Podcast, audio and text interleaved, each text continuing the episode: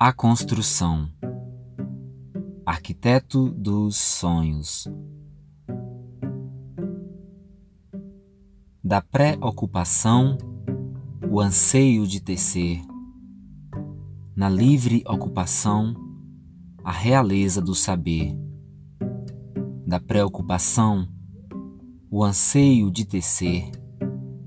Em começar a obra, a expectativa do fim ver liberdade para fazer, o sonho de se ter, a alegria do poder concretizar a imensa construção, inabalável em buscar o que a fé prometeu. Não há nada para cegar a visão que Deus lhe deu.